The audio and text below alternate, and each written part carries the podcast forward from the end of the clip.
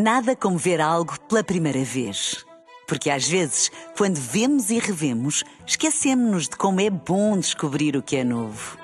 Agora imagine que viu o mundo sempre como se fosse a primeira vez. Zais. Veja como se fosse a primeira vez. Na rádio, no digital, em podcast. Música para sentir, informação para decidir.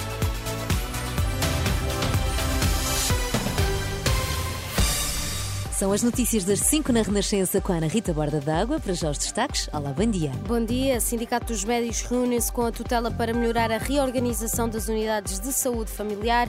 Esta terça-feira vai ser apresentado o relatório final do Inquérito Nacional às Condições de Vida e Trabalho. Os sindicatos dos médicos vão reunir-se hoje com a tutela para ajustar melhor a reorganização das unidades de saúde familiar.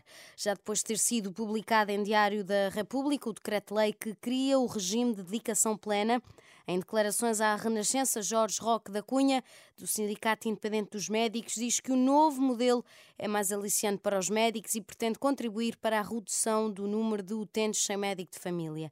Ainda assim, o sindicato espera discutir outros pontos que podem ser atrativos para os clínicos para além de questões específicas de acompanhamento dos utentes. Há um conjunto de incentivos à produtividade que irão ser discutidos e têm necessariamente de ser publicados através de portaria. O Governo poderia ia fazer de uma forma autónoma, vai ouvir-nos, acompanhamento da, das grávidas, na saúde infantil, os rastreios ao cancro da mama, ao cancro do colo do útero, ao cancro do cólon, um conjunto de indicadores que nós eh, iremos eh, aguardar e ajustar àquilo que, que é a realidade e aquilo que será a nossa opinião.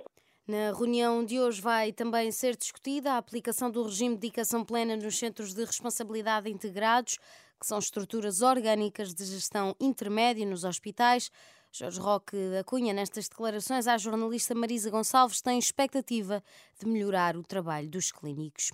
E termina hoje a greve nacional de enfermeiros, convocada pelo Sindicato Nacional dos Enfermeiros contra os problemas existentes no SNS. Exigem negociação de um acordo coletivo de trabalho global, o aumento da capacidade de resposta do Serviço Nacional de Saúde, traduzida designadamente na tabela salarial dos enfermeiros, a aplicação prática da carreira especial, com abertura anual de concurso para todas as categorias e também a progressão a todos os níveis na carreira.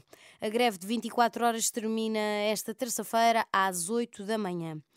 Sentem-se cansados e desmotivados na sua grande maioria, a profissão é exigente e a valorização escassa no setor essencial ao país.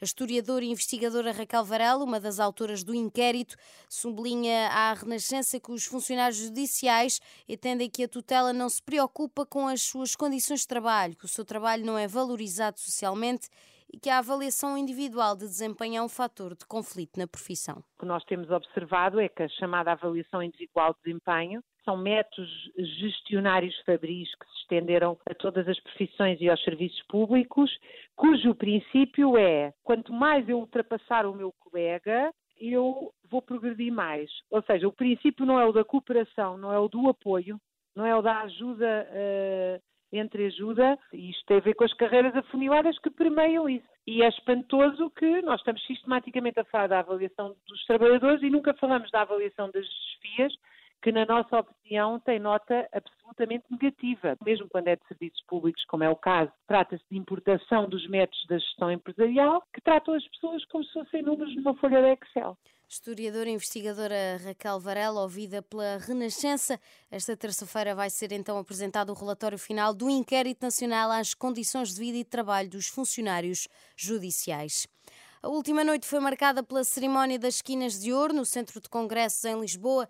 Destaque para a homenagem a Pep, central portista, por ser tornado no marcador mais velho da história da Liga dos Campeões aos 40 anos e pela distinção atribuída a Éder, herói do título europeu de 2016. Presente, o selecionador nacional Roberto Martínez diz que não o alegra ter de escolher apenas 23 jogadores para levar ao europeu de futebol. Chefe do Hamas diz que está-se a aproximar um acordo de tréguas. O chefe do gabinete político do Hamas disse à organização de notícias Reuters que o Hamas está-se a aproximar de um acordo e que o grupo militante entregou a resposta às autoridades do Qatar. O Qatar que tem medido com o Hamas enquanto negocia com Israel os Estados e os Estados Unidos a libertação de reféns israelitas.